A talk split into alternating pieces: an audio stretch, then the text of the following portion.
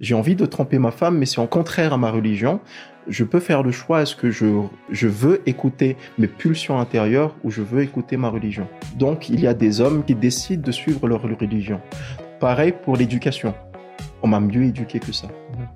Pareil pour les romantiques. J'ai envie de coucher, mais j'ai seulement envie de coucher avec une femme avec qui je suis en- avec un- dans une connexion émotionnelle. Il y a des, gens, des, des hommes qui sont comme ça. Il y a aussi des hommes.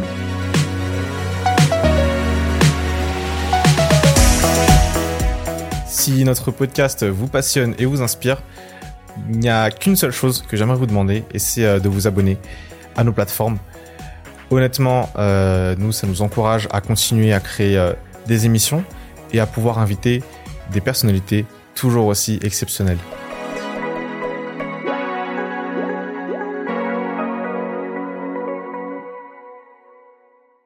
Aujourd'hui, on a le plaisir d'accueillir Steve Andiamas. Alors, pour la petite info, pour ceux qui ne le connaissent pas encore, il est euh, coach en art oratoire. Il est poète, slammer, rappeur et son nom d'artiste, c'est l'épistolier. Tu es fondateur de Profil. On en reparlera un tout petit peu plus tard quand même. Euh, tu es gérant de Lyft et euh, d'une société qui s'appelle SCM Food Supply. Steve, bienvenue. Merci d'être avec nous aujourd'hui. Merci beaucoup Axel. Bonjour à toute la communauté de Storytown Podcast et bonjour également à tous ceux qui regardent cette vidéo. Je suis très heureux et très honoré d'être ici avec vous. Ça fait longtemps hein, qu'on a Ouais, je confirme. ouais. on a prévu ce podcast pendant quand même assez longtemps qui a duré des mois. Ça a été compliqué de chercher du temps mais je suis très heureux d'être là. Ouais. D'ailleurs, hein, pour euh, la petite histoire, hein, nous on a fait un, on a demandé à notre communauté euh, sur euh, sur les réseaux notamment qui est-ce qu'ils voulaient voir et Mhm. tu faisais partie de ceux qui ont été cités le plus de fois. Donc vraiment, merci d'être là aujourd'hui. Merci pour tout cet amour. Vraiment. Alors, Steve, aujourd'hui, comme on a pu le voir, hein, tu portes quand même pas mal de casquettes dans la vie. Mhm. Avant euh, qu'on discute euh, de pas mal de sujets, Mhm.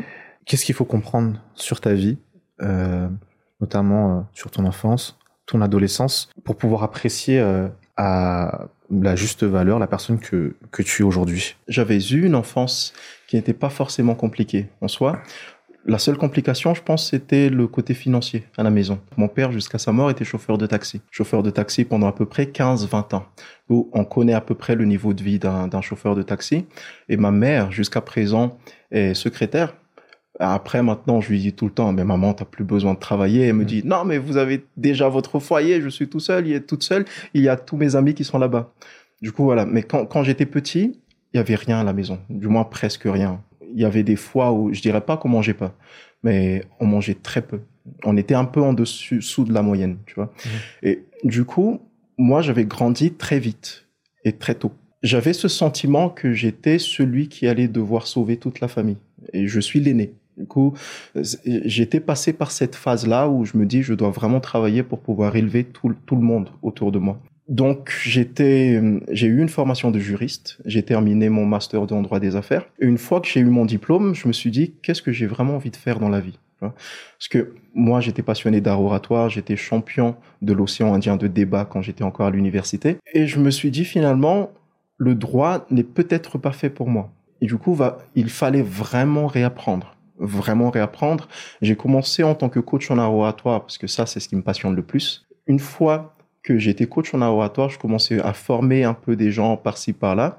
J'ai créé ma première entreprise. Ma première entreprise, j'ai levé des fonds auprès d'un investisseur et j'ai créé une société. À cette époque-là, je travaillais dans l'intelligence, dans, dans- comment on appelle ça? Dans l'animation virtuelle, plutôt.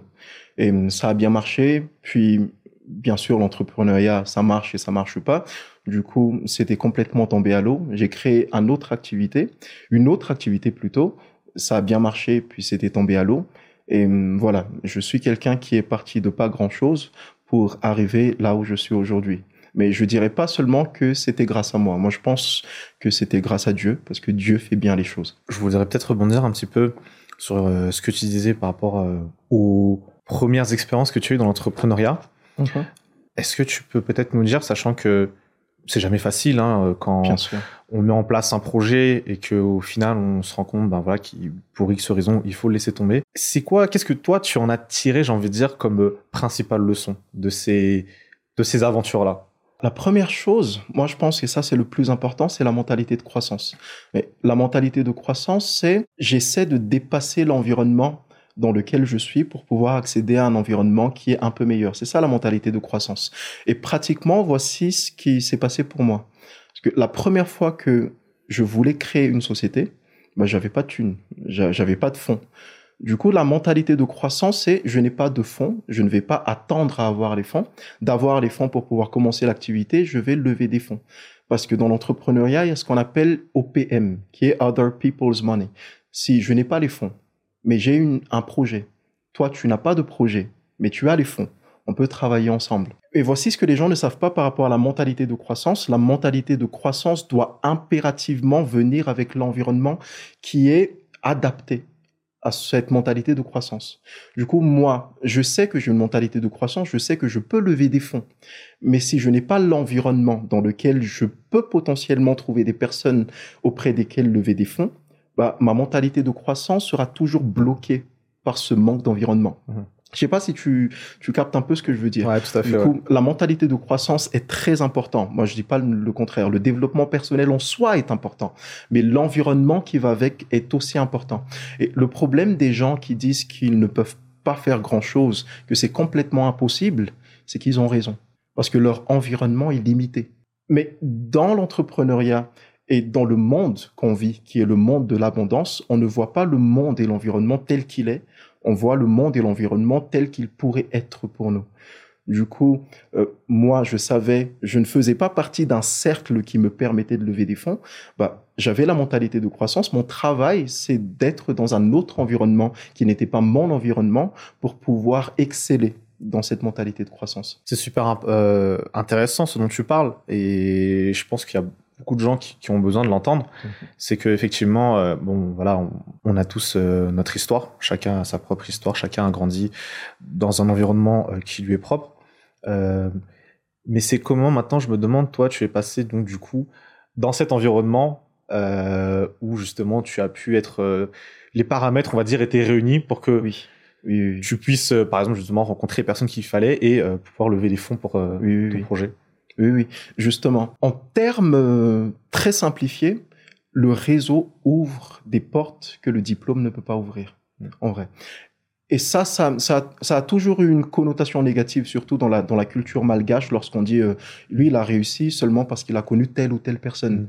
Et on a tout le temps vu ça d'une mauvaise manière. Mais en mm. fait, lorsqu'on y pense réellement, c'est un travail que tout entrepreneur doit faire. Parce que peu importe où on est, que ce soit à Madagascar, que ce soit en France, aux États-Unis, au Canada, en Suisse, le réseau reste important. Au lieu de voir ça avec une connotation négative, on peut juste se dire, par exemple, bah, c'est un travail qu'on doit faire, tout comme le marketing est important, savoir vendre est important, avoir un bon pricing sur le marché est important, bah, avoir le bon réseau aussi est très important. Et mais ce réseau-là, tu, tu l'as développé euh, comment? Est-ce que je veux dire, par exemple, tu commençais à aller peut-être aux soirées de networking ou est-ce que, euh, je sais pas, c'est au travers peut-être euh, des de services de coaching que tu proposais, que tu as commencé à rencontrer des gens et voilà, de fil en aiguille, ils sont devenus des partenaires ou? Alors, je pense que pour moi, ça a été un peu simplifié. Ça a été un peu simplifié parce que je suis coach en laboratoire mhm. et mes clients sont potentiellement soit des cadres dans des mhm. entreprises, soit des PDG de sociétés, soit des ministres ou des mhm. avocats ou des juristes, soit des entrepreneurs. Du coup, ça a été beaucoup plus facile pour moi dans le sens où je n'étais pas obligé d'aller vers les gens. C'était les gens qui venaient vers moi pour demander ce que j'avais. Et une fois qu'on était entré dans le, dans, le coaching, parce que le réseautage, en fait, c'est une échange de valeurs. Je ne peux pas réseauter avec quelqu'un si je n'ai rien à mettre sur la table. Parce que mhm. c'est important, c'est intéressant pour moi, mais ça doit aussi être intéressant pour l'autre personne. Du coup, moi, j'avais une valeur à proposer, c'était l'art oratoire. Mhm. Une fois que la personne était satisfaite par rapport au service que moi je proposais, bah, j'avais des, des, des, opportunités venant de l'autre personne et de fil en aiguille, j'ai pu me constituer un réseau sans même sortir de chez moi ou de mon activité. Ça sent pas mal ça. Dis-moi, je voulais parler euh, d'un sujet euh, alors qui est euh, plus ou moins récent. C'est que tu as été maître de cérémonie pendant la, la cérémonie de clôture des Jeux des îles. Oui. Moi, ce que je me demande, je pense que je suis pas seul, c'est pour ce genre de gros événements. Comment ça se passe? Comment ça s'est passé pour toi dans le sens où tu t'es réveillé le matin, tu as eu un MP euh, sur ta page qui disait euh, on a besoin de quelqu'un ou tu as reçu un coup de fil Comment ça s'est un peu enchaîné, tu vois euh Pour cette maîtrise de cérémonie des Jeux des îles, et ça aussi, c'est le réseau est important, Mhm. l'amitié est importante, Mhm. c'est que c'était pas l'État qui m'a contacté, Mhm. c'était la personne qui était avec moi en tant que maître de cérémonie, c'était la Laina Daniel. C'est elle que les organisateurs ont, ont appelé en premier et elle cherchait un binôme. Du coup, elle, je la connaissais pas, on n'était pas tellement proches, mais on faisait partie du même réseau.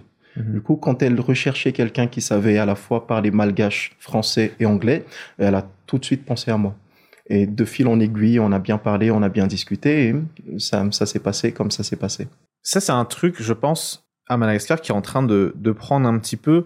C'est, tu vois, cette euh, prise de conscience quand même que aujourd'hui, avec sa passion, donc, par exemple pour toi, Oui. dans ton cas, toi, c'est l'art oratoire, on peut quand même, j'ai envie de dire, bien en vivre. On est, Oui, oui. on peut euh, Effectivement.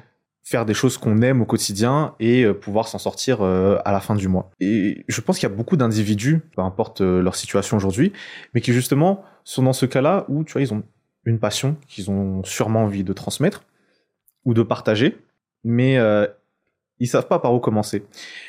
Donc moi ma question peut-être pour aider un petit peu ces personnes-là à mieux, euh, j'ai envie de dire structurer leur plan d'action pour arriver à leur objectif, ce serait toi, on en a un petit peu parlé en off, mais du coup, euh, je, sais pas, je profite Oui, oui. qu'on soit voilà.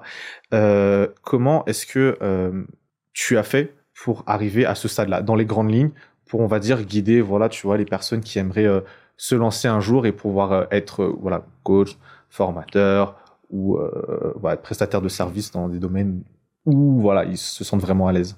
C'est très important hein, comme, comme question. Ce que j'avais vraiment compris au début, une fois que j'avais vraiment, j'avais pris cette décision que je vais faire de ma passion un métier. Mhm. Et une fois que tu entres vraiment dedans, en fait, tu te rends compte qu'en fait, la, la passion n'est pas suffisante Mhm. du tout Mhm. pour vivre de cette passion-là. Parce que on peut, on peut aller, hein, on peut voir toutes les conférences des plus grandes sociétés et dans chaque conférence, ils parlent tout le temps de cette passion. Et ils disent, en fait, que la meilleure manière pour eux de surpasser leur concurrence, bah, c'est d'être passionné par ce qu'ils font, qu'ils font. Et Steve Jobs l'a dit. Il faut être passionné et il faut être un peu foufou pour se dire, j'ai une passion et je vais pouvoir surpasser tous mes concurrents. Il faut être passionné. Le seul souci, c'est qu'aujourd'hui, en 2023, bah, tout le monde, justement, est passionné. Donc, ce n'est plus quelque chose d'exceptionnel. Si je suis passionné, énormément de personnes sont également passionnées. Si tu veux, la passion pour l'entrepreneur, c'est un peu comme le talent. Pour l'artiste, c'est la base, mais c'est très limité. Tu peux pas être artiste sans être talentueux, mais tu peux pas se percer en tant qu'artiste si tu es seulement talentueux. Du coup, il y a tout un processus et tout un travail qui est derrière, en background. Et je pense que un des, un des meilleurs manières pour percer dans le business, c'est de penser justement business au lieu de penser passion. Mhm. Savoir comment est-ce que je fais pour marketer mon business, quel est le meilleur pricing sur le marché, comment je fais pour vendre, comment utiliser les canaux de communication pour pouvoir toucher mon public cible, comment est-ce que je fais pour fidéliser ma clientèle. Et c'est toute cette partie-là qu'il faut apprendre. Et bien sûr, ça s'apprend on vit dans un, dans un monde qui est particulièrement intéressant, c'est que toute information est gratuite. Notre travail, c'est ne plus de, ce n'est plus de payer pour avoir l'information, c'est de filtrer l'information qui est gratuite. Donc ça, ça prend du temps, mais une fois que tu tâtonnes et que tu as la bonne information, là, tu peux aller un peu plus loin. Là, il y a un point super important justement que tu mentionnais, c'est que l'information aujourd'hui, effectivement, elle est gratuite. Que ce soit oui. sur les réseaux, Google, etc. Bon, à partir du moment où tu as accès à un tout petit peu à Internet, voilà, on peut dire que tu as accès à une énorme bibliothèque d'informations. Il y a beaucoup de gens pourtant, par exemple, et je, je prends ton cas, comment toi est-ce que tu... C'est quoi ton mindset par rapport à... Tu partages beaucoup de contenu sur les réseaux, Oui, ok? Quasiment tous les jours, tu publies quotidiennement, Ah oui. tu partages des conseils et tout, ok? Comment est-ce que toi, tu as fait pour dépasser le stade où tu te disais, ok, mais si jamais je partage plein de trucs gratuits, pourquoi il y a des gens qui iraient me payer, par exemple derrière, pour être accompagné en coaching Mhm. tu, tu vois un peu le truc, je pense qu'il y a beaucoup de gens qui se disent, euh, ok, euh, imaginons par exemple, je suis dans la cuisine, euh, je vais partager tous les trucs que je sais, par exemple, dans la cuisine, mais au final, j'aurais plus rien à partager en fait derrière. Mhm. Tu vois, genre, j'aurais plus rien à partager contre-rémunération. Tu vois ce que je veux dire? Ouais. Je comprends tout à fait. Donc, comment toi, tu, tu as fait déjà pour dépasser ce cap-là euh, Et peut-être dans un second temps, est-ce qu'aujourd'hui, euh, justement, dans ta stratégie d'acquisition client, est-ce que c'est euh, réellement sur les réseaux aujourd'hui, enfin, et au travers des publications que tu fais, que tu arrives à obtenir le, meilleur taux de conversion je peux pas parler pour tout business. Hein. Mhm. Je peux pas parler pour tout business. Par contre, je peux parler de mon business qui est le coaching en laboratoire. Et en fait, chaque personne est différente. Et chaque personnalité est différente. Et chaque personnalité est belle en soi. Il n'y a pas de bonne ou de mauvaise personnalité. Il y a juste des personnalités qui sont différentes. Le seul souci, c'est que tellement l'information est gratuite et tu peux très vite tomber sur des informations qui sont fausses. Parce que puisque l'information est gratuite, donner l'information aussi est gratuit. il y a des gens qui ne sont pas spécialistes dans leur domaine, qui peuvent donner des informations qui peuvent a priori sembler correctes. Ça déjà, c'est un problème. Mes clients, par exemple, avant de m'appeler, bah, ils regardent énormément de vidéos sur YouTube, ils regardent énormément d'articles, ils lisent énormément de livres, mais ce sont des techniques soit qui sont fausses, soit qui ne sont pas adaptées à leur personnalité. Et moi, je vends des services qu'ils ne peuvent pas trouver sur les réseaux, qu'ils ne peuvent pas trouver sur Internet, parce que sinon, ça servirait à rien, en vrai. Donc, par exemple, pour quelqu'un d'introverti, par exemple, qui a recherché énormément de techniques sur, euh, sur Internet, mais ce sont des techniques qui s'appliquent seulement pour les extravertis. Et ces personnes-là se disent, j'ai essayé telle ou telle technique, mais je suis toujours nul. En fait, il y a personne qui est nul, il y a juste des gens qui utilisent des mauvaises informations ou qui utilisent des bonnes informations, de la, mais de la mauvaise manière. Mon travail en tant que coach, c'est d'adapter chaque technique et chaque information pour chaque personnalité, chaque problème de mes clients. Du coup, voilà. D'accord. Et par rapport à euh, justement ton la manière dont tu, tu convertis euh, tes, tes, prospects en clients, est-ce que tu penses que ça se fait principalement grâce à ce que tu publies sur les réseaux ou est-ce que tu as d'autres canaux, j'ai envie de dire, euh, ça peut être par exemple le bouche à oreille aussi, mais est-ce que par exemple tu utilises éventuellement d'autres canaux aussi qui te permettent d'acquérir euh, des clients pour tes séances de coaching? Mhm. euh, Principalement, 95% de mes clients sont sur Facebook. Au début, puisque je vise quand même une clientèle qui, qui est sur une niche de marché, si, tu veux, parce que je ne vise pas, par exemple, des étudiants. Je ne vise pas des étudiants, je vise des professionnels mhm. dans leur domaine, que ce soit dans la vie professionnelle, dans l'entrepreneuriat, etc j'ai un peu sous-estimé Facebook au début. Mmh. Je me disais, je vise des professionnels, tous les professionnels sont sur LinkedIn. J'ai utilisé à la fois LinkedIn et à la fois Facebook. Et j'ai très vite réalisé que je, commençais à avoir des, des, messages sur Facebook. Mmh. Et dans le message, les gens, dans les messages, les gens me disaient, j'ai vu ta vidéo sur LinkedIn. Ah ouais. Et ils me disaient ça sur Facebook. Sur Facebook pourtant. Exactement. D'accord. Du coup, je me dis, j'avais une j'avais des a priori par rapport à Facebook, mhm. mais en fait Facebook marche parce que tous mes clients sont sur Facebook et je vends un service, on va dire, on va pas dire cher, mais on va dire que c'est pas tout le monde qui peut se permettre d'acquérir mes services et ces personnes-là étaient tous toutes sur Facebook. Du coup, ah. va va falloir encore shifter ouais. et ne pas sous-estimer quelque chose qui a priori semble inintéressant. En fait, c'était très intéressant. D'accord. Et donc du coup, aujourd'hui, tu as quasiment, on va dire euh, délaisser les autres plateformes. Bon, en tout cas, tu les priorises pas pour justement te focus euh, plutôt sur Facebook. Euh. Oui, oui, oui, parce que je m'adapte à l'environnement où je suis. D'accord. on, on, en discutait aussi là tout à l'heure et je pense que c'est aussi intéressant euh, par rapport à justement cette idée de, de croissance, de se dire, OK, aujourd'hui, on va dire, tu as un, portefeuille client qui est important, mhm. tu es connu et reconnu dans, dans ton domaine d'activité, qu'est-ce qu'il faudrait faire pour que tu puisses passer à l'étape supérieure? Bon, bah, Moi, par exemple, je me suis posé la question tout à l'heure quand on discutait, je me suis dit, OK, bah, j'ai envie de dire, si tu veux faire grandir ton business, potentiellement, il faut peut-être mettre des process et voir la couverture géographique, peut-être aller au-delà des, des frontières, pourquoi pas? Le problème, c'est que tu peux pas te décupler non plus. Exactement. Donc ça voudrait dire que tu ferais euh, peut-être des formations en ligne sur Internet, mais comme tu dis, le truc, c'est que chaque personne est unique. Donc, il faut que tu accordes quand même un temps particulier à cette personne pour pouvoir comprendre, voilà, comment elle est et qu'est-ce qui lui convient. Exactement. Donc, à partir de là, toi, en tant que, là, je parle, toi, en tant qu'entrepreneur, en tant que businessman, comment est-ce que tu fais pour, euh, donc, euh, voilà, j'ai envie de dire, euh, passer encore à un autre cap C'est quoi, tu penses, qu'est-ce que tu pourrais mettre en pratique pour... Alors, si je ne pense qu'au côté business. Mhm. Parce que moi, je, je, je- je te l'avais dit en off, hein, Mhm. mais à chaque fois qu'il y a un client qui vient vers moi, je ressens l'énergie Mhm. et je ressens les difficultés de cette personne-là. Donc, il y a aussi cette partie-là où je, je fais ça non seulement parce que c'est un business, mais Mhm. je fais ça parce que c'est mon appel. Mhm. Mon appel, c'est d'aider les gens qui, qui viennent vers moi.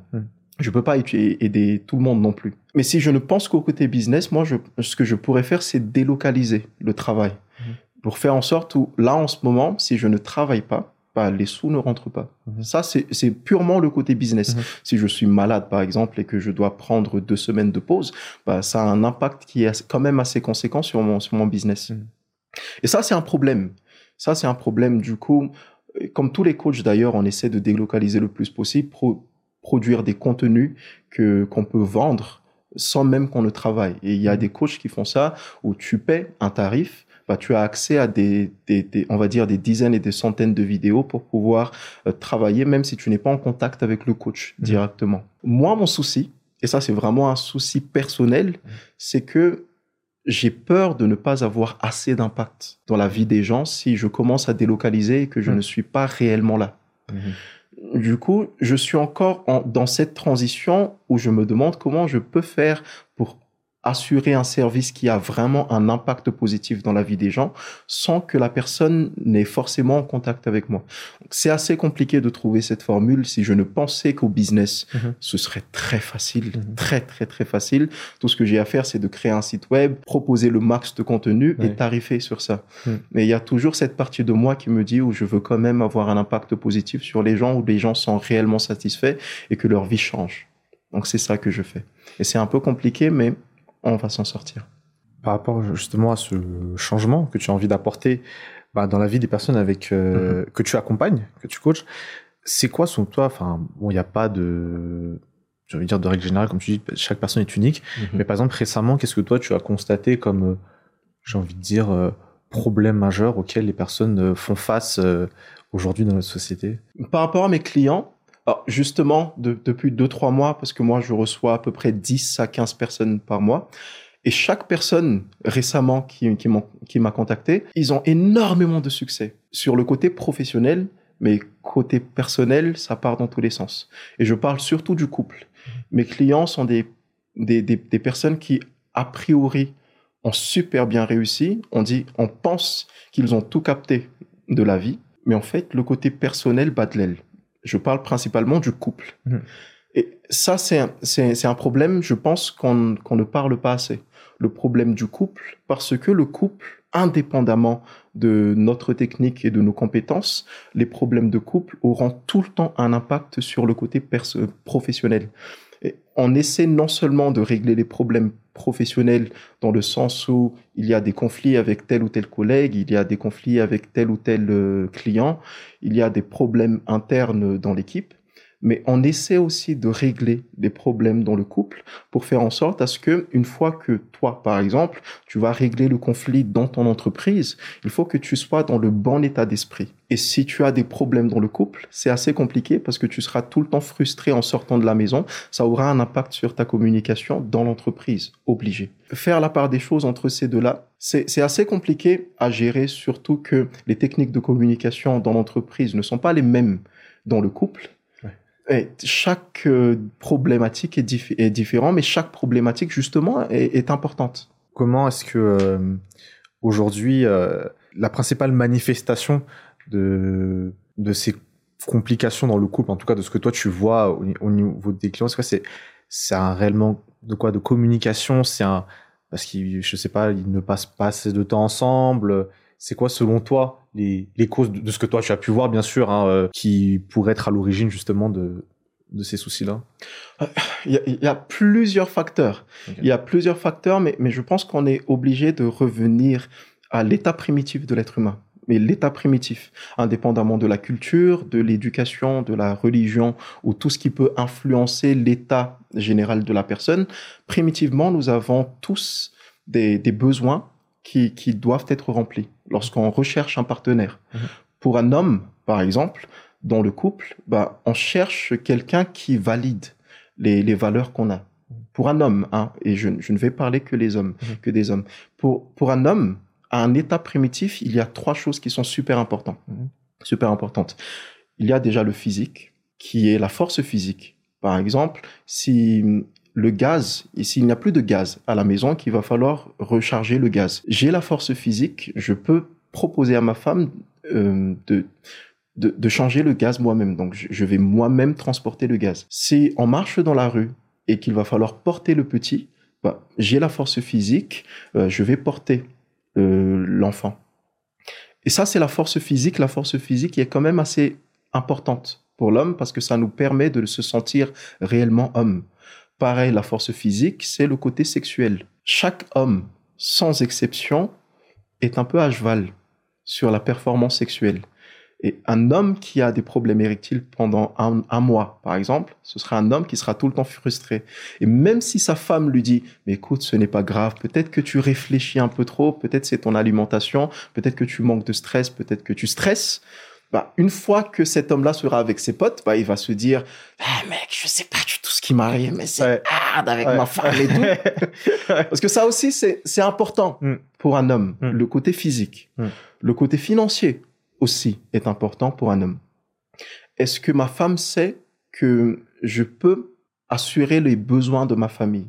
Est-ce que ma femme sait que je sais réellement chercher de l'argent pour pouvoir protéger ma famille? La jalousie, par exemple, vient de là. La jalousie vient de là où je n'ai pas encore la situation financière que je veux. Et ma femme admire quelqu'un qui a réussi beaucoup plus que moi. Je ne le dis pas, mais je suis jaloux. Parce Mm. que je me sens moins homme que la personne que ma femme admire. Ça aussi. Et le côté intelligence aussi est très important. Intelligence financière, intelligence émotionnelle, intelligence sociale. Et ces trois choses-là sont très importantes pour un homme. Et on recherche une femme qui valide, en fait, c'est cette, cette partie-là. Est-ce que ma femme montre que physiquement je suis bien pour elle, que financièrement je suis bien pour elle, que côté intelligence je suis bien pour elle? Et ça c'est un problème par exemple des femmes qui ont super bien réussi dans la vie, mais leur couple bat de l'aile. Pourquoi? Parce que déjà cette femme-là est indépendante. Si il n'y a plus de gaz à la maison, j'attends pas mon mari, je vais euh, engager quelqu'un pour changer le gaz. Du coup, la force physique manque dans le couple. Mm.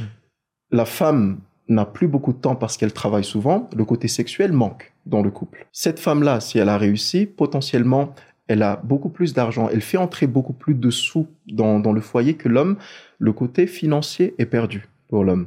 Et bien sûr, puisqu'elle est là où elle est, elle est très intelligente, le côté intelligence de l'homme potentiellement peut être bâclé. Par principe, à un état primitif, la femme, c'est l'homme de la maison. Donc, qu'est-ce que l'homme fait? Parce qu'il il aime sa femme. Il ne va pas se séparer de sa femme. Mais il a besoin quand même des, des valeurs qui doivent être renforcées. Du coup, il recherche une femme qui rassure ses valeurs, qui, et c'est une femme qui est complètement différente de sa femme. Mhm. C'est une femme, par exemple, qui, est, qui n'a pas beaucoup de force physique. Mhm. La, la valeur physique de l'homme revient. C'est une femme qui n'a pas beaucoup réussi que lui. C'est pour ça que les hommes trempent souvent avec euh, leur secrétaire Mhm. ou avec leur stagiaire. Mhm. Parce que là, la valeur financière de l'homme revient. Et il re- recherche aussi une femme qui l'admire et la valeur d'in- d'intelligence revient. Et ça, ça a l'air bête ou ça a l'air complètement illogique lorsqu'on y parle, lorsqu'on en parle, mais en fait, ça arrive presque à tout le monde. C'est bien de dire non, mais c'est pas comme ça que ça devrait être. Mais on sait que c'est pas comme ça que ça devrait être. Mais pourquoi on a on a on a jamais on n'est jamais arrivé à changer ça? Donc c'est mieux de comprendre quelles sont les valeurs qui doivent être renforcées, quels sont les besoins respectifs de l'homme et de la femme, parce que la femme aussi a des besoins complexes comme ceux des hommes qu'on n'en parle pas. Et c'est cette différence en fait de, de besoins qui font en sorte qu'on ne se comprend pas dans le couple. Mhm. Et il n'y a pas de bon ou de mauvais couple, il y a juste des différences de compréhension par rapport aux besoins respectifs de chacun. Et on doit revenir vraiment à l'état primitif. La pire chose qu'on fait, par exemple, c'est de se dire, ça arrive à tout le monde, mais pas à mon mari. Ça arrive à tout le monde, mais ma femme est différente. Mhm. Mais en fait, avant d'être notre femme ou notre mari, notre mari ou notre femme est d'abord un homme et une femme. Faire la différence, faire la part des choses, indépendamment de la religion, de la culture, de l'éducation, mon homme, c'est avant tout un homme, ma femme est avant tout une femme. Et dans le cas de figure euh, que as exposé et qui, est très intéressant, parce que là on parle de sujets, je pense qui euh, potentiellement voilà peuvent toucher euh, tous- tous les couples. Dans le cas de figure que tu as présenté, est-ce que il serait du rôle de l'homme, j'ai envie de dire, d'essayer de relever la barre du coup pour essayer de matcher un petit peu euh, le niveau de la femme ou est-ce qu'on serait plutôt euh, dans le sens inverse? Est-ce qu'il faut chercher un équilibre en fait au final après? C'est peut-être ça la question. L'équilibre est très important parce qu'on peut pas sauver un couple tout seul. Ça, ça ne marche pas. Même si j'ai toutes les techniques oratoires du mm. monde, même si je sais le faire, si ma conjointe ne fait pas les mêmes efforts, ça ne va pas marcher. Et vice versa, si ma femme essaie de faire en sorte à ce que le couple marche, si moi je ne fais jamais aucun effort, ça ne va pas marcher non plus. Le seul souci, c'est que, et ça, j'ai publié ça ce matin dans, dans une publication, c'est que le changement positif dans un couple détruit beaucoup plus le couple que le changement négatif. Parce qu'en fait, le couple est un mécanisme qui a besoin de stabilité, justement, pour pouvoir fonctionner. Et lorsqu'il y a un changement, que ce soit positif ou négatif, on passe par un mécanisme d'homéostasie pour pouvoir retrouver le statu quo. Le statu quo, c'est l'état où l'on était auparavant. Lorsqu'il y a un changement négatif, c'est beaucoup plus facile de remonter la pente pour retrouver le statu quo. Si je deviens alcoolique, par exemple, donc c'est un changement négatif. Mhm. Ma femme peut devenir mon héros, mhm. à se dire, je vais essayer de remonter la pente, je mhm. vais essayer de sauver mon mari. Le seul souci, c'est qu'il faut un éternel victime ou un éternel coupable pour faire un éternel héros. Donc c'est rassurant, mais c'est pas forcément la meilleure chose à faire. Ce qui est bien avec le, le changement négatif aussi, c'est qu'on trouve une justification au problème. Lorsque je deviens alcoolique, ma conjointe peut se dire, si seulement il n'était pas alcoolique. Donc, je deviens la justification du problème. Si je suis sobre et qu'il y a encore un problème, là, on perd nos repères parce qu'on ne sait pas d'où vient le problème, justement. Mhm. C'est pour ça que les relations toxiques sont rassurantes pour les personnes qui sont dans des relations toxiques, justement. Parce que c'est un connard, mais c'est un connard que je connais. Donc ça, c'est le changement négatif. Comment on fait lorsque c'est un changement positif? Mhm. On va dire, par exemple, que ma conjointe commence à faire du sport à s'améliorer dans son développement personnel, à sortir, à régler ses problèmes de, d'enfant intérieur, par exemple. C'est un changement positif. Mais c'est elle seule qui a le changement positif. Moi, je suis encore en période de stagnation. Et on sait que lorsqu'il y a un changement, on essaie de retrouver le statu quo. Potentiellement, je, ma réaction, c'est de dégrader ma, ma conjointe dans son élan parce que justement, on ne sait pas quoi faire dans le, dans le, dans le changement positif. Et c'est source de jalousie dans le couple et source d'envie. Si c'est seulement l'un des partenaires qui réussit, et dans le couple, il n'y a pas quelqu'un qui est supérieur aux autres ou inférieur à l'autre. On est sur la même longueur d'onde. Et on envie seulement les personnes qui, qu'on pense qui sont au même niveau que nous. Tu ne peux pas envier quelqu'un que tu penses supérieur à toi parce que là, tu vas admirer la personne. Une personne qui est au même niveau que toi, tu vas te dire, on est, on est pareil, mais pourquoi toi, tu as plein d'opportunités, moi non? Donc, on n'en parle pas, mais dans le couple, une personne peut très vite jalouser ou envier l'autre. Donc ça, c'est de un. La source de conflit vient principalement du fait que j'essaie de dégrader la personne qui est en face de moi. Parce que là, j'ai peur. Et lorsque j'ai peur, je masque ma peur par la colère. Ça aussi, c'est quelque chose. Du coup, il y a, c'est donnant-donnant. Moi, mon travail, lorsque ma partenaire s'élève dans sa vie, moi, mon travail, c'est d'essayer de suivre cet élan. Mais je peux pas faire ça tout seul. Ma, ma partenaire ne peut pas juste dire, mais essaie de suivre mon rythme, toi. Parce qu'on est un couple. Si je suis dans une période de ma vie où c'est un peu compliqué, je compte sur toi pour pouvoir me relever.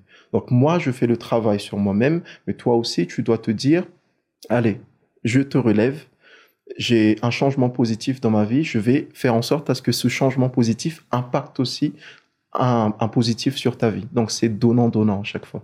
Quand on voit euh, dans un couple, euh, par exemple, euh, qu'une une des deux personnes, effectivement, comme tu dis, voilà, commence à avoir plus d'opportunités, commence à plus s'ouvrir au, au, monde extérieur et tout, on peut même, en fonction des personnes, tomber euh, dans des, tu sais, quand, tu commences à te faire un peu des, scénarios, tu vois, genre, euh, bah, la personne, elle est moins à la maison parce que voilà, elle est peut-être à des rendez-vous ou à des, voilà, tout simplement, elle rencontre d'autres personnes.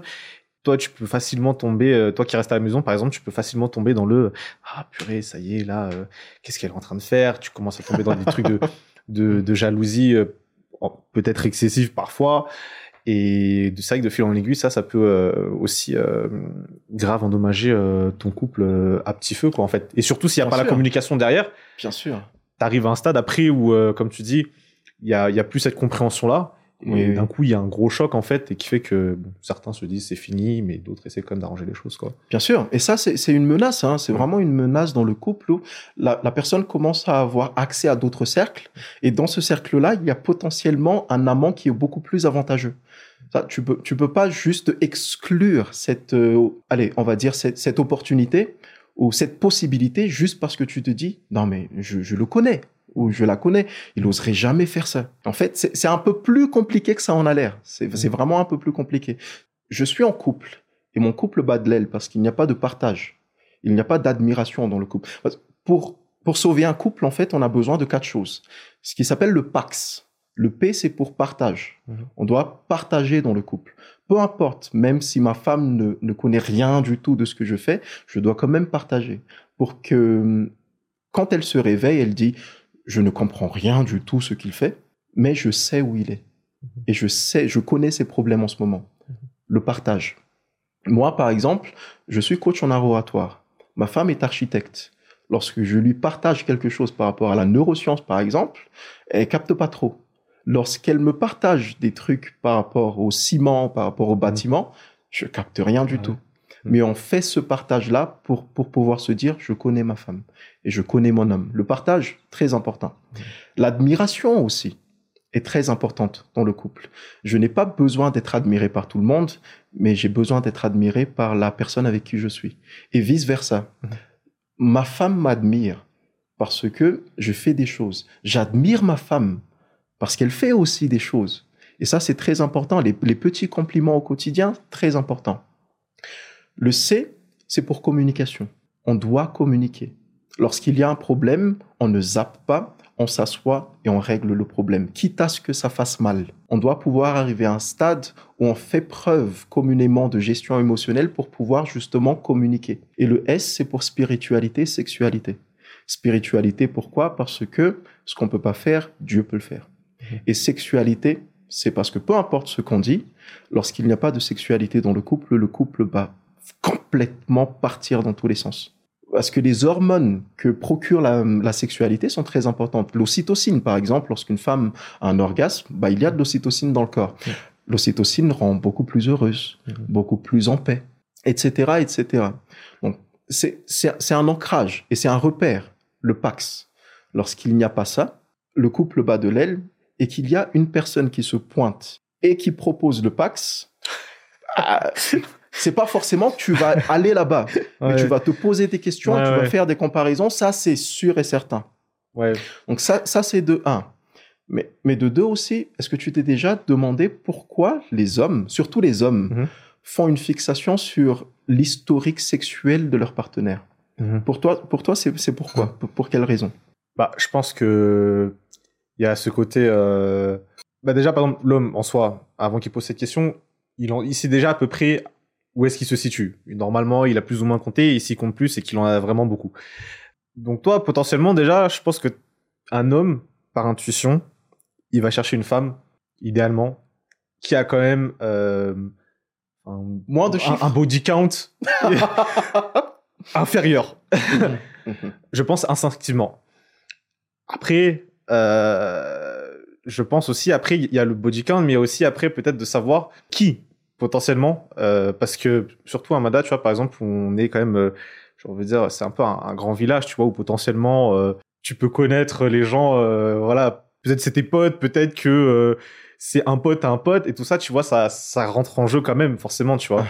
Donc je pense que c'est instinctivement, ouais, parce que on cherche un body count inférieur au sien. Après, toi, je sais pas, qu'est-ce que qu'est-ce que t'en penses Mais avant, avant que tu répondes, je prends le, le cas contraire. Qu'est-ce que toi tu penses et la réflexion d'une femme euh, quand euh, justement euh, par rapport au body count Est-ce que tu vois, elle cherche le côté, on va dire, expérience parce que je, pense ins- instinctivement à, à voir, à confirmer. Mais est-ce qu'une femme cherche par exemple un homme qui a de l'expérience, tu vois, que donc du coup il saura, on va dire, quoi faire, comment faire Ou est-ce que tu penses que ça c'est pas un aspect qui est euh, Mhm. au final pris Mhm. en compte C'est un, peu compliqué, bien sûr. Il y a des variantes et il y a des Mhm. exceptions, mais il y a des théories de base Mhm. qui, qui peuvent être dites. Encore une fois, ce ne sont pas des théories toutes faites. C'est pour ça que chaque personne est différente, chaque, chaque problème est fait, différent. ouais. Pour une femme, c'est un, c'est un peu différent. C'est un peu différent. Et on sait par exemple qu'un homme est beaucoup plus attirant pour une femme s'il est présélectionné par d'autres femmes. Parce que je n'ai pas, si je suis une femme, je n'ai pas le temps de savoir est-ce que cet homme est potentiellement bien ou pas. Mhm. Donc ce que je fais instinctivement, inconsciemment, subconsciemment, je recherche des femmes qui l'ont déjà validé. Mhm. Donc c'est pour ça, par exemple, c'est très facile pour un mec en couple de draguer plutôt qu'un mec célibataire. Un homme qui est marié a beaucoup plus de chances de séduire quelqu'un qu'un célibataire. Parce que je suis une femme et je me dis, il est marié, ça fait 10 ans qu'il est en couple, sa femme ne serait pas avec lui pendant 10 ans s'il n'est pas intéressant, donc il est intéressant, je pense. Et lorsqu'on dit ça comme ça, ça choque. Mais les faits sont là. Et du coup, voilà, la, la présélection, on cherche tous quelque chose qui est convoité. Si tout le monde recherche ce produit, et je suis un des rares personnes à l'avoir, une des rares personnes à l'avoir, Ouais. la valeur de cette chose monte. Mhm. Donc, il y, a- plusieurs paramètres, mais la, présélection pour une femme est quand même très importante. La jalousie pour une femme aussi permet de garder le couple. Mon homme est admiré par énormément de femmes. Ça m'énerve, mais j'adore. Parce que je sais, il y a énormément de femmes qui le recherchent, mais il est à moi.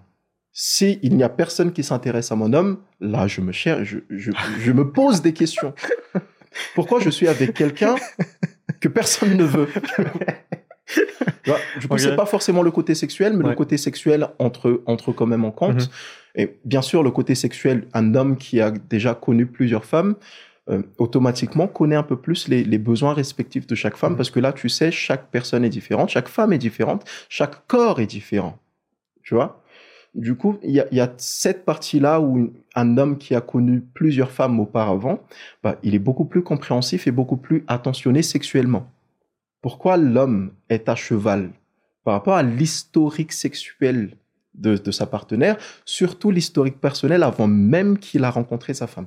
Et c'est assez choquant lorsque je dis ça. Mhm.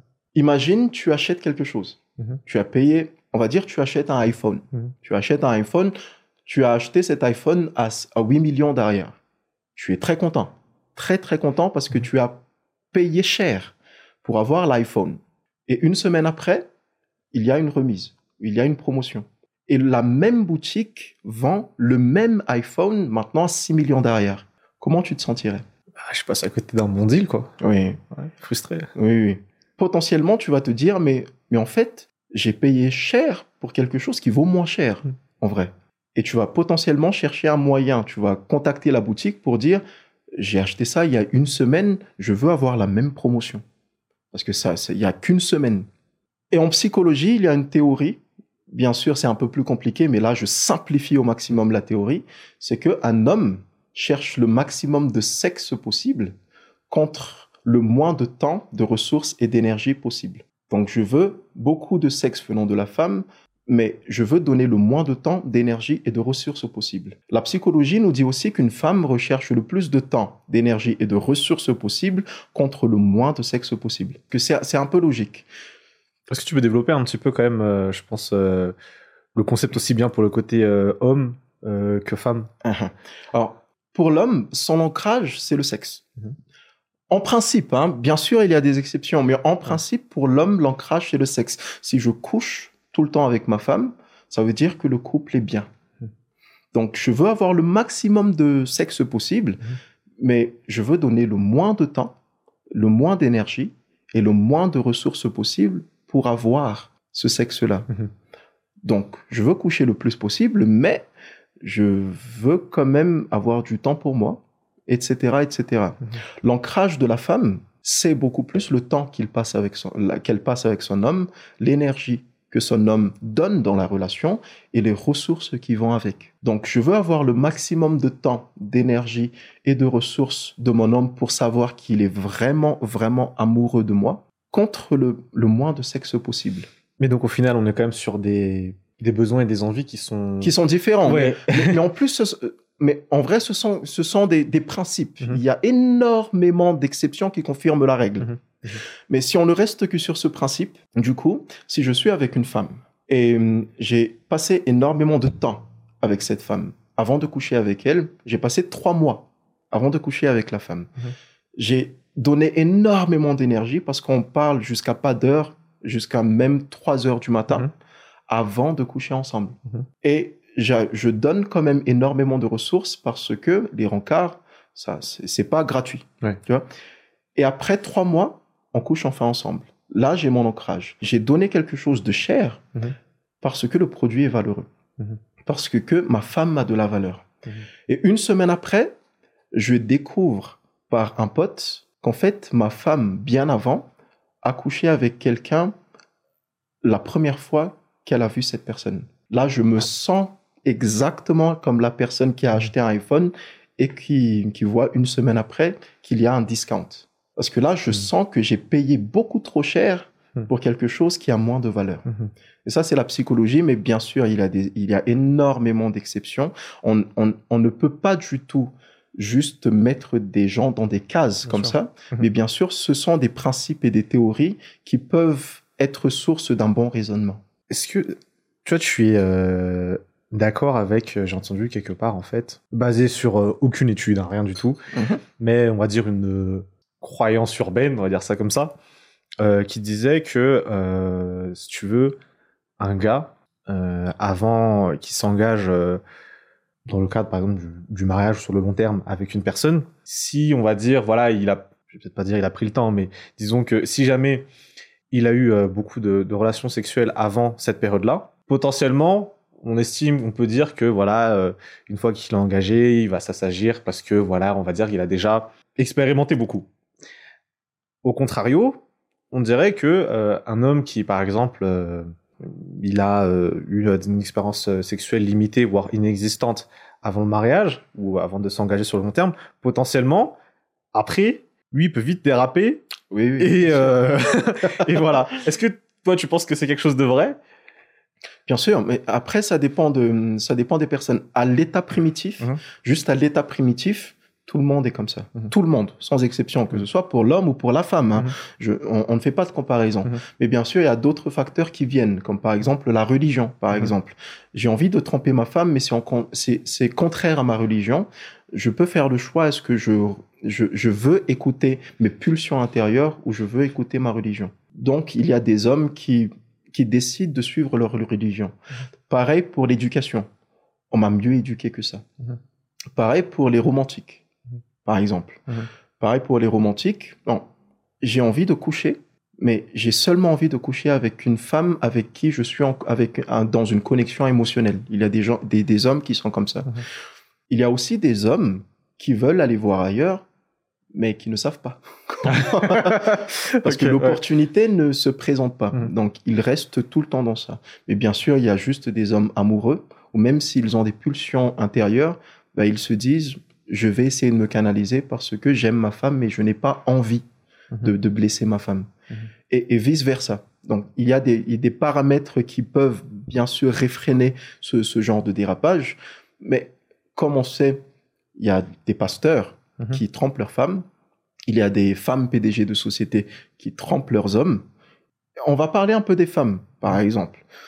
Pourquoi il y a une femme qui semble avoir tout réussi il est, et elle est avec une personne qui est très respectée, qui est très élégant, qui la respecte. Mais pourquoi cette femme-là trompe son mari avec quelqu'un qui est complètement le contraire? C'est un homme qui ne fait rien, Mhm. c'est un homme qui est vulgaire. et c'est un homme qui ne la respecte pas. Mhm. Pourquoi c'est comme ça? Eh ben en fait, il y avait une étude psychologique et on a demandé à énormément dans le, de, de, de femmes dans le monde qu'est-ce qu'une femme recherche chez un homme? Qu'est-ce qu'une femme recherche chez un homme? Mais il fallait qu'elle soit le plus sincère possible. D'où ça a été complètement anonyme. Et ce qu'elle recherche le moins, c'est la gentillesse d'un homme. Ça limite s'il est gentil, ça va. Mais ce n'est pas prioritaire. Parce qu'il y a le côté émotionnel. Si un homme est seulement gentil, le couple est très vite barbant. Mhm. Vraiment. Et il n'y a plus de piment dans le couple. Et on recherche beaucoup plus le piment que la gentillesse. Mhm. Parce qu'on ne vit qu'une seule fois. Mhm. Du coup, c'est un, c'est un peu compliqué. Donc, lorsque les, les, les amis de cette femme lui disent, mais qu'est-ce que tu fous avec un mec comme ça? Tu as déjà un mari qui est super bien. Pas justement, pas cette personne-là qui semble n'avoir aucune qualité a la qualité qu'il pimente la vie de la femme. Ça, c'est de un. Mais de deux, Si le côté sexuel dans le, dans le couple qui semble a priori, à première vue, être très stable, n'est pas au rendez-vous, là-bas, la femme a un, épanouissement sexuel beaucoup plus intéressant. Il y a de l'ocytocine dans le corps et l'ocytocine crée un lien entre deux personnes. Donc, lorsque la femme dit, non mais a priori, il peut sembler complètement inintéressant, mais vous ne le connaissez pas. Parce que l'ocytocine donne l'impression justement qu'on connaît un peu plus la personne. Et l'ocytocine est addictif. Même si je sais que c'est néfaste pour moi, mais que j'ai de l'ocytocine dans le corps, je vais encore rechercher cette ocytocine-là. Du coup, c'est un peu addictif. Mais il y a aussi cette théorie du 80-20.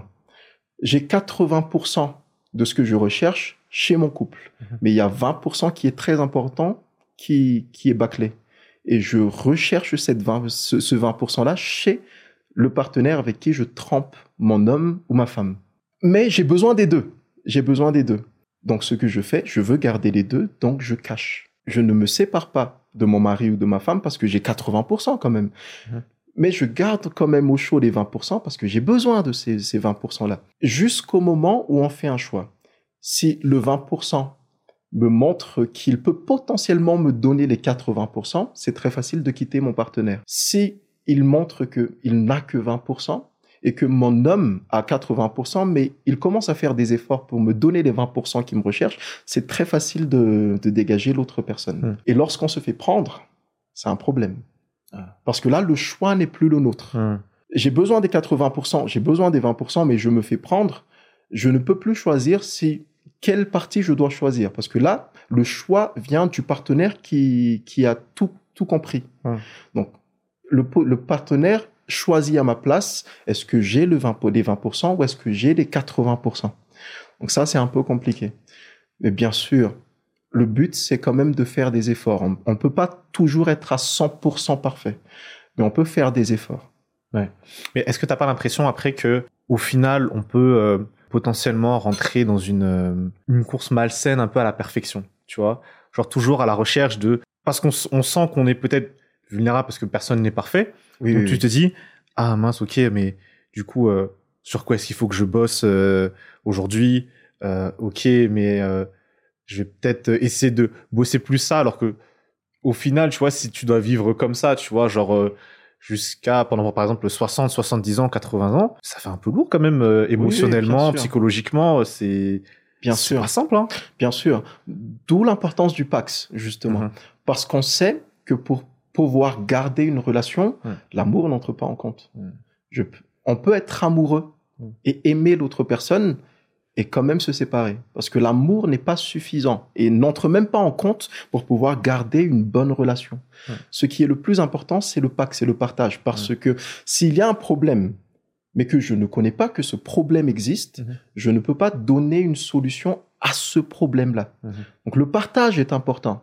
D'où on conseille tout le temps au couple, peu importe ce qui se passe, parler. Parce qu'on sait que pour un homme, par exemple, il y a des problèmes qu'il ne dit pas à sa femme, mais qu'il raconte à tous ses potes. Hmm. Pour une femme également, c'est pareil, il y a des problèmes qu'elle ne dit pas à son mari, mais qu'elle raconte à toutes ses copines. On doit entrer dans une phase où on est assez à l'aise entre les deux parties pour pouvoir se regrouper et parler des sujets qui fâchent. Une femme, par exemple, n'est pas satisfaite sexuellement parce qu'elle n'a jamais d'orgasme lorsque l'homme et la femme couchent ensemble. Au lieu de parler de ça à ses copines, elle devrait parler de ça à son mari pour pouvoir régler le problème. Mhm. Parce que sinon, bah, elle va chercher ailleurs. Parce que son homme n'a pas le, la, compréhension nécessaire et les informations nécessaires pour régler un problème. On ne, on ne peut pas régler un problème qui n'existe pas. Pareil pour l'homme, lorsqu'il se sent, par exemple, émasculé dans le couple. Au lieu de dire ça à ses copains, il doit dire ça à, sa femme. Lorsqu'il dit à sa femme, écoute, je t'aime, mais je ne me sens pas comme un homme avec toi. Et en fait, j'ai besoin de ça. Je sais que j'ai des problèmes intérieurs, je sais que j'ai des problèmes que je dois régler à l'intérieur de moi, mais j'ai besoin de toi pour m'aider. Parce que là, au lieu de m'aider, j'ai un problème de plus à la maison. Donc, est-ce qu'on peut travailler sur ça ensemble? Mais la femme ne peut pas régler ce problème si elle ne connaît pas que ce problème existe. il y a des problèmes comme ça qui peuvent sembler tabous ou qui mhm. peuvent sembler complètement ridicules, mais on doit pouvoir parler de ça sans tabou et sans contrainte. Mhm. Et toi, comment tu tu interviens du coup? Tu vois, dans, dans ce cas de figure-là, où on t'appelle, voilà, et que euh, effectivement il y a un problème de couple, tu essaies en même temps, donc du coup, d'être euh, le poteau euh, du mari et entre guillemets la, meilleure copine de la femme, et après tu essaies de les concilier. Enfin, c'est comment généralement l'approche? Parce qu'en plus de ça, j'imagine, ce qui est pas évident, c'est de justement faire en sorte que ces personnes-là bah, s'ouvrent, j'ai envie de dire, de manière transparente à leurs problèmes. Parce que bon, s'ils font appel à quelqu'un pour les aider, mais qu'au final, euh, voilà, bah, les vraies informations ne sortent pas. Donc, comme tu dis, tu peux pas régler un problème s'il n'y a pas de problème. Oui, justement. Comment est-ce que toi tu fais euh, Il y a un gros travail en amont, peut-être, j'imagine, déjà pour prendre la confiance un peu et tout mhm. ça. Euh? Alors, moi, je, je, suis assez chanceux, je dirais, parce que j'ai quand même de techniques. Parce que mon domaine de prédilection, c'est l'art oratoire. Et l'art mhm. oratoire, c'est tout ce qui est partie de la communication. Hein. Mhm. C'est pas seulement faire un discours mhm. ou débattre sur un sujet. C'est vendre, argumenter, gérer des conflits, que ce soit dans le couple ou côté professionnel, euh, réseauter aussi, qui est très important, euh, gagner la confiance, avoir une bonne image. C'est ça l'art oratoire. En vrai, les entretiens d'embauche et tout ce qui s'ensuit. Et j'ai des techniques pour faire en sorte à ce que une personne me fasse confiance très rapidement et s'ouvre à moi très rapidement. Donc moi, j'ai pas forcément ce problème où je dois vraiment creuser, creuser, mmh, creuser pour que la mmh. personne s'ouvre à moi. Mmh. En principe, après 5 à 10 minutes de conversation avec moi, la personne me raconte tous ses problèmes.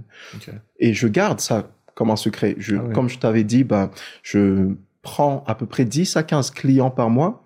Tu ne verras pas ne serait-ce qu'un seul de mes clients sur les réseaux. Parce que c'est strictement confidentiel. strictement confidentiel. Et ça, ça c'est un côté rassurant aussi. Donc moi, j'ai pas ce problème-là. Et lorsque la personne me raconte des, détails très profonds de sa vie personnelle ou sa vie professionnelle, on essaie tout le temps de chercher un, juste milieu. Je ne me positionne jamais parce que je ne, je ne connais pas où est la personne et qu'est-ce, qu'est-ce que la personne a vraiment envie dans sa vie en ce moment.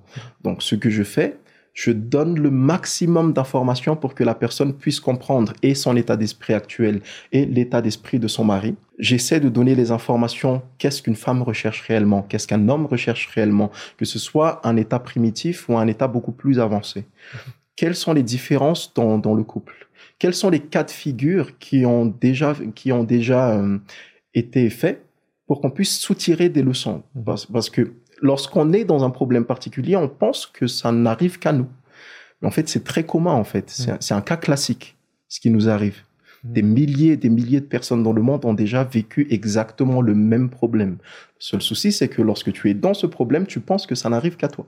Et on donne le maximum d'informations et la plupart du temps, lorsque je communique et que je discute avec mes clients, ils avaient des, ils avaient des a priori par rapport à leur mari ou par leur femme. Ils se disent, lui, il m'écoute jamais, elle, elle ne me comprend pas du tout.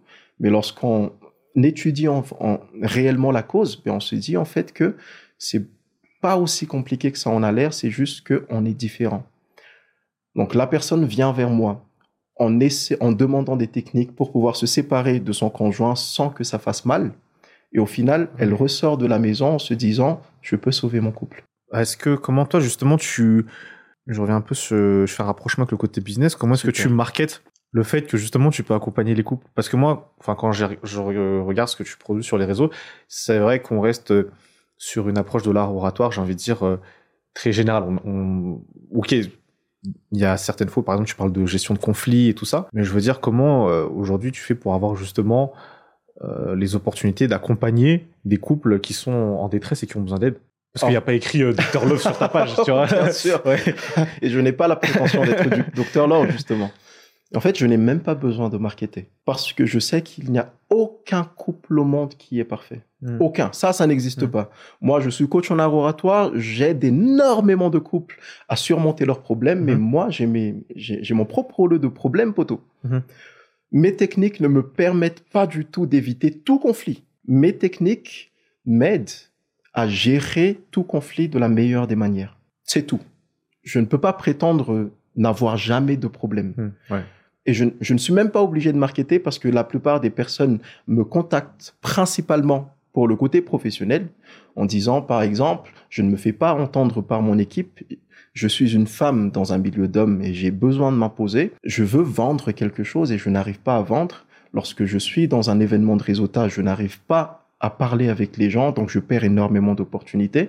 Lorsque je parle avec des gens, ça fait mal tout le temps parce que je n'arrive pas à être juste direct, je suis tout le temps rude, etc., etc. Côté professionnel, et lors de la toute première séance, je demande, côté professionnel, on va pouvoir régler ça sans problème. Mhm. Est-ce qu'il y a d'autres problèmes personnels que je ne connais pas, que je dois connaître, parce que de toute façon, ça aura un impact. Et à 99,9% du temps, c'est un problème de couple.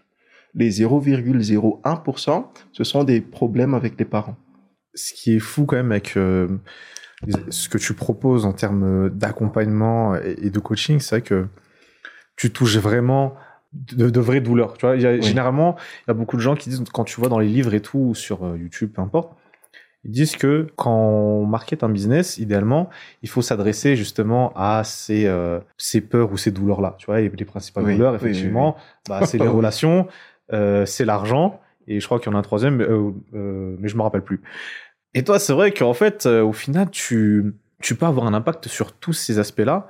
Et je pense que c'est Oui. ça aussi qui est intéressant et que je, je pense, euh, je, je sais pas si peu ou beaucoup de gens l'ont capté, mais en tout cas, toi, tu l'as capté, c'est que tu vas au fond du problème. Tu Oui, vois, oui, tu t'es pas juste là pour dire, OK, on vient, on règle le truc à la surface, on dirait que ça a l'air d'aller pendant deux, trois semaines.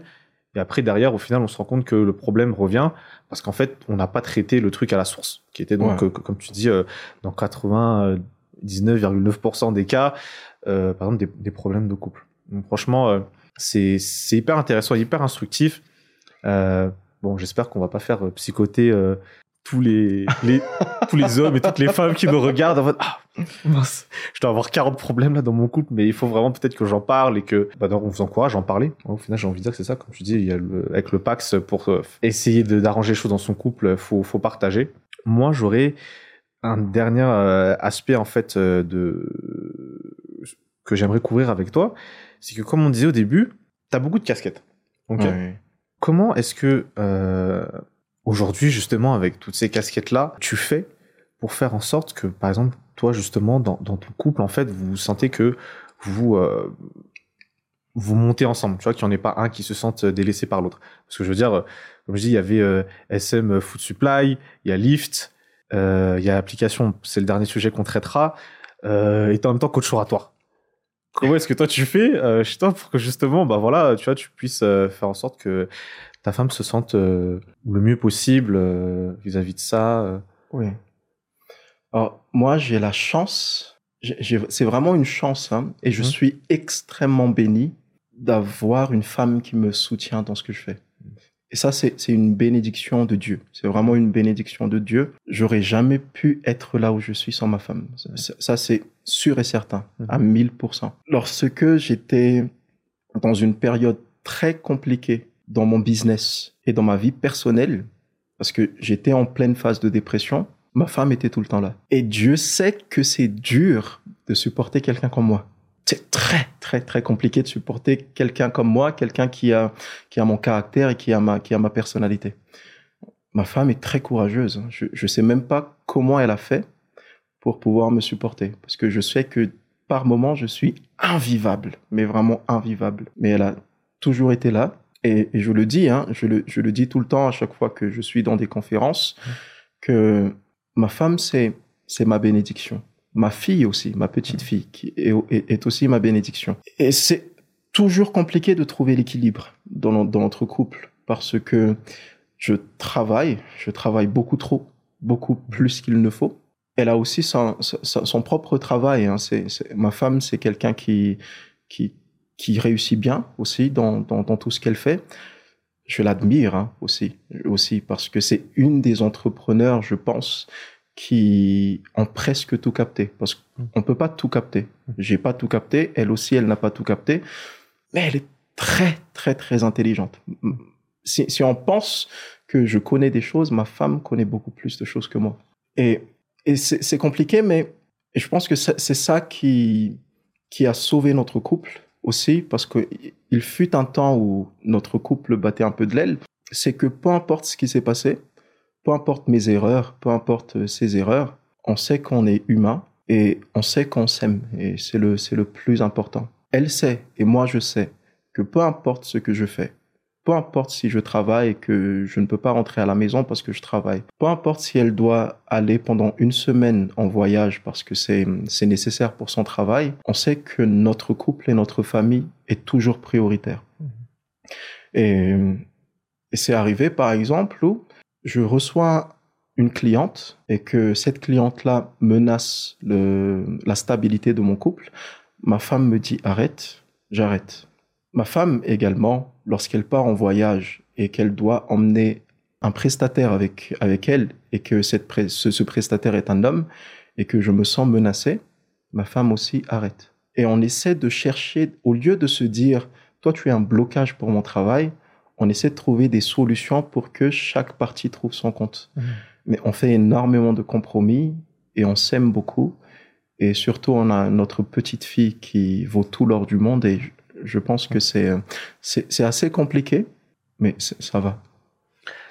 Est-ce que euh, tu serais de discuter juste rapidement avant qu'on parle de ton application de, Tu parlais de période où c'était un peu difficile pour toi, de, de, dépression. Qu'est-ce qui a causé ça et comment tu... Alors oui, ta, femme t'a aidé comme, comme tu l'as dit, euh, mais toi, comment est-ce que tu as processé ça en toi pour euh, pouvoir te sortir de cette phase-là? D'accord. Moi, je suis quelqu'un de très pragmatique, dans le sens où lorsqu'il y a un problème, j'essaie de trouver des informations comme base de solution. Du coup, je suis quelqu'un qui lit beaucoup, beaucoup plus qu'il n'en faut. Ne, serait-ce que pour cette partie art oratoire, par exemple, parce que je, je, ne peux pas accompagner des gens si mon seul domaine, c'est l'art oratoire. Du coup, j'ai j'ai appris énormément de choses. Je me suis baigné énormément dans la psychologie, la psychologie évolutive, la psychologie du comportement. Je me suis imprégné de la neuroscience, de la psychologie des couleurs, du, stylisme et de la mode parce que je suis aussi conseil en image. On peut pas bien parler sans parler de, cette partie qui est le style et la première impression. Étudier énormément et énormément aussi le côté développement personnel, l'enfant intérieur, euh, les problèmes de confiance en soi, les gestions de stress, etc. Donc j'ai j'ai plein de domaines que je combine pour pouvoir travailler sur un seul domaine qui est l'art oratoire. Donc ça c'est le type de, le type de l'iceberg, c'est l'art oratoire, mais la partie que personne ne voit, c'est toute cette partie neurosciences, psychologie, développement personnel et, et tout ce qui s'ensuit quand j'étais en pleine dépression, en pleine dépression, bah, j'ai cherché des informations dans ça qui, au final, m'ont servi à rien. Je me suis baigné dans le développement personnel. J'ai fait des exercices de développement personnel par rapport à l'enfant intérieur qui était meurtri à l'intérieur de moi. J'ai fait des exercices de memento mori. Lorsque tu écris ta propre lettre funéraire, ça ne m'a servi à rien. J'ai écrit, j'ai lu des tonnes et des tonnes de livres sur l'entrepreneuriat en me disant peut-être c'est le business le problème parce que je suis pas à un stade financier que je veux. Donc je vais travailler sur ce côté des business et ça ne m'a servi à rien aussi. J'ai cherché dans, dans, la spiritualité et dans l'ésotérisme aussi. Ça ne m'a servi à rien du tout. Et j'étais complètement perdu parce que là, pour, une, pour la toute première fois de ma vie, ma connaissance et mon intelligence ne m'ont servi à rien du tout. Et j'ai regardé YouTube comme ça sur, mon lit en pleine dépression et j'ai trouvé une vidéo de Steve Harvey. Et dans cette vidéo, il a dit que quand il était en pleine dépression, il a fait un pacte avec Dieu. Et le pacte, c'était Dieu, je ne sais pas quoi faire. Si tu me sors de là, je vais dire à tout le monde que c'est grâce à toi. Et c'était particulièrement intéressant parce qu'à chaque fois que je voyais ces vidéos, il parlait tout le temps de Dieu. Moi, j'étais croyant, mais j'étais pas croyant comme euh, j'étais tu comprends ce que je veux dire je te comprends. j'ai pas mal de doutes mhm. du coup. Ouais. et là j'ai décidé de lâcher prise. J'ai décidé de lâcher prise. Et j'ai parlé à Dieu pour la toute première fois et je lui ai dit je sais pas comment tu vas faire mais je mets mon vécu entre tes mains. J'ai essayé de m'en sortir par mes propres moyens je n'y arrive pas du tout. Si tu me sors de là une fois que je serai sorti de là, je vais dire à tout le monde sans exception que c'était grâce à toi. Et là, pour la toute première fois, j'ai senti la présence de Dieu.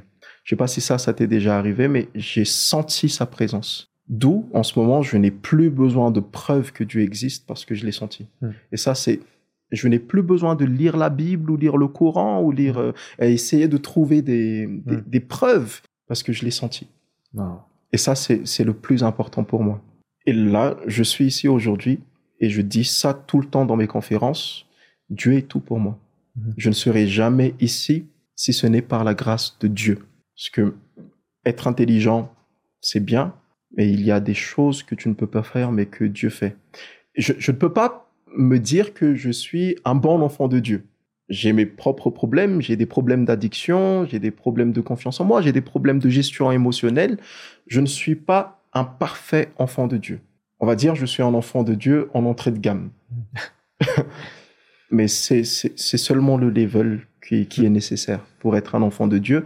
Et Dieu ne recherche pas quelqu'un de parfait. Hmm. Dieu cherche quelqu'un qui croit. En tout cas, franchement, ça- c'est un beau témoignage euh, de ta foi. Et comme j'ai dit, ben, le, le dernier point que j'aime couvrir avec toi, c'est parce que j'ai, on a vu hein, ben, récemment que tu avais donc euh, lancé euh, alors, un réseau social pro euh, adapté à Mada, s'appelle Profil. Euh, Profili. Profili, ok, d'accord. Euh, Est-ce que bah, peut-être tu peux nous en dire un peu plus Peut-être c'est quoi la, la jeunesse du projet et où tu as envie d'emmener ce, ce projet-là? D'accord, d'accord. Alors, d'où vient l'idée? Alors, c'est principalement venu du fait que sur Facebook, il y a énormément de communautés. Mm. C'est très facile de se faire connaître sur Facebook. Un peu compliqué de chercher des opportunités professionnelles sur Facebook. Mm. En plus, c'est assez bordélique et chaque information peut très vite tourner au bad buzz. Sur LinkedIn, il y a énormément d'opportunités professionnelles, mais en fait, c'est très compliqué de se faire connaître sur LinkedIn. L'algorithme est complètement différent. Donc, on s'est dit, par rapport aux besoins des jeunes à Madagascar, aucun des deux n'est forcément adapté. Du coup, on s'est dit, on va créer un réseau social qui est adapté pour Madagascar, qui est à la fois très facile à utiliser comme Facebook, qui est très stylé comme Facebook, mais où il y a toutes les opportunités professionnelles comme LinkedIn.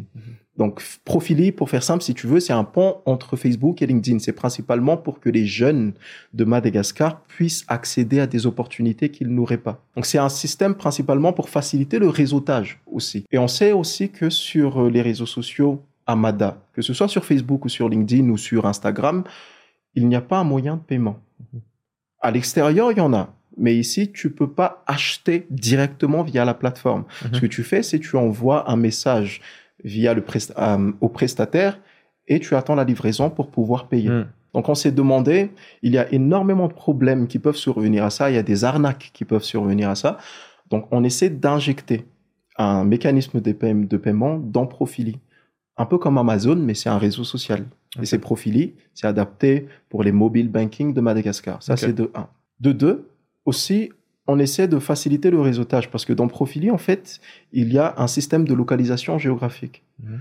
Donc, ici, par exemple, c'est Storytown Podcast. Mhm. Lorsque je recherche le Storytown Podcast, je dois pouvoir directement voir où est Storytown Podcast. Je ne devrais pas être obligé de rechercher sur Google Maps. Mhm. Mhm. Donc, on injecte aussi ce système de, de, de, de, de géolocalisation pour que ça fasse un tout en un. Et il y a plein, plein, plein de paramètres comme ça qui vont faciliter en fait la vie professionnelle des jeunes à Madagascar pour que ça soit à la fois sécuri- parce que les données sont un peu plus sécurisées que sur Facebook, Mhm. que ça soit éducatif, parce qu'il y a énormément d'opportunités qu'on peut retrouver sur Profili, Mhm. et que ce soit quand même divertissant, parce que ça, c'est un réseau social qui doit être divertissant. Donc, c'est tout ça qu'on essaie d'établir et de combiner dans un seul réseau social pour que ça puisse faire le, le bonheur de tout le monde. Super. Et ça, c'est top. Ça, c'est mon petit côté entrepreneurial et Ouais. côté jeune qui essaie de faire monter les jeunes avec moi. Et d'où aussi hein, le nom de ma société qui est Lift. Mhm. Parce que Lift, c'est élever. Et Lift, c'est on élève les gens. Et moi, j'ai toujours eu ce principe, c'est que si je réussis, je dois pouvoir élever des gens avec moi. Mhm. Donc voilà. Profili, c'est ça. Tu l'as déjà, elle est déjà disponible euh, l'application Alors, ou- ce sera disponible, on va dire, dans deux ou trois semaines. Il y a plusieurs paramètres côté purement développement Ok. qu'on essaie de, de, de vraiment rendre le plus parfait possible. Mais ça va sortir très, très, très prochainement. Et j'invite tout le monde à s'inscrire parce que ce sera gratuit, l'inscription. Et euh, c'est une manière aussi de se dire que on a un réseau social qui marche, qui vient de nous. Super. Bah franchement, euh, on a hâte de voir bah, euh, le- l'application, le réseau social une fois qu'il sera donc euh, disponible au grand public. Oui. Et, Si- euh, Oui. Si, je peux ajouter une information, s'il te plaît, je pense que on n'en a pas parlé, mais c'est quelque chose que je voudrais aborder et c'est très important mhm. pour toutes les personnes qui nous écoutent. Là, je sors complètement du contexte oratoire et accompagnateur, formateur, conférencier professionnel mhm. et j'entre dans ma casquette purement entrepreneur. Mhm. Le plus grand mensonge qu'on a inculqué aux Africains, c'est de leur dire que c'est bien de créer quelque chose de petit. Parce qu'on voit tout le temps les coachs en entrepreneuriat, les coachs en business dire il faut commencer petit. C'est bien d'avoir son propre business, quitte à ce que ça soit petit. Si tu regardes les entrepreneurs et surtout les startups qui sont à l'étranger, on ne leur apprend pas de créer quelque chose de petit. On leur apprend quelque chose qui peut impacter toute une communauté et le monde en général. Si je te demande un seul business à Madagascar qui a réussi à impacter tout le monde, le monde entier, il n'y en a pas un seul. On peut avoir un impact sur le côté national, on peut avoir un impact sur le côté régional et se faire des milliards, des milliards d'arrière ou des milliards de dollars. Et il n'y a pas un seul business qui a réussi à impacter tout le monde. À l'instar, par exemple, de Apple, qui impacte toute la culture partout dans le monde. Hmm. Et ça, c'est parce qu'on a inculqué cette valeur aux Africains qu'il, que c'est pas grave de commencer petit. Et cette pensée petite, ça, il faut changer. Il faut vraiment, vraiment commencer de se dire, la vision doit être beaucoup plus grande, les gars. Il ne faut pas penser petit. Ça ne, c'est pas grave de commencer petit, mais ce n'est, on ne, on ne crée pas quelqu'un qui est voué à rester petit. C'est ça que je dis. On peut commencer petit, mais on, sait pertinemment que ça doit, la finalité doit être un peu plus supérieure. Donc, lorsque je vois, par exemple, des gens qui investissent dans, dans le poulet de chair ou dans les épiceries, et c'est voué à rester là, c'est voué à rester petit. Non seulement ce n'est pas réellement intéressant, mais en plus, ce qui est petit n'est pas voué à rester petit, c'est voué à s'éteindre très rapidement. Parce que le cycle du business, c'est tu commences, tu grow, tu scales, et après tu passes par une phase de maturité où tu es en déclin. Et ça arrive à tout le monde. Hein. BlackBerry, on a fait les frais. Il y a énormément d'entreprises qui ont, qui ont fait les frais. Du coup, nous, en tant que jeunes, et surtout les acteurs économiques qui peuvent changer la donne doivent penser grand. Et on doit rendre le, le, le système de financement accessible un peu, un peu plus aux, aux startups. Parce que là, si tu es un startup et que tu cherches un financement, c'est rude, c'est très compliqué. Hmm. Si tu es, on va dire, une PME, et que tu fais un chiffre d'affaires de 700 millions d'arrière minimum, là, c'est un peu plus facile de chercher un financement. Si tu es un startup, c'est très compliqué de chercher des financements. Du coup, tu dois te rabattre sur des investisseurs que tu connais. On appelle ça la love money, où mm. ce sont tes amis ou ta famille qui mm. te financent. Soit tu fais partie d'un réseau où tu trouves des business angels. Mm. C'est, à part ça, c'est très compliqué. En Afrique du Sud, là, ils sont dans un système de financement où ils donnent des microfinancements à des startups. Parce que si l'entrepreneur recherche 100 millions d'arrière pour son business, c'est un peu compliqué. Surtout s'il est un startup, je suis un investisseur, je peux potentiellement perdre mon argent. Et le microfinancement, c'est, je ne vais pas te donner 100 millions d'arrière, on va peut-être commencer par 6 millions d'arrière pour que tu puisses parfaire ton MVP. Une fois que tu as parfait ton MVP, reviens et on va réinjecter des fonds. Si tu arrives à atteindre certains objectifs, reviens encore et on va encore réinjecter des sous. C'est sécuritaire pour euh, l'investisseur et c'est aussi, ça permet à l'entrepreneur de pouvoir quand même travailler. Donc c'est tout un système qu'on doit encore apprendre.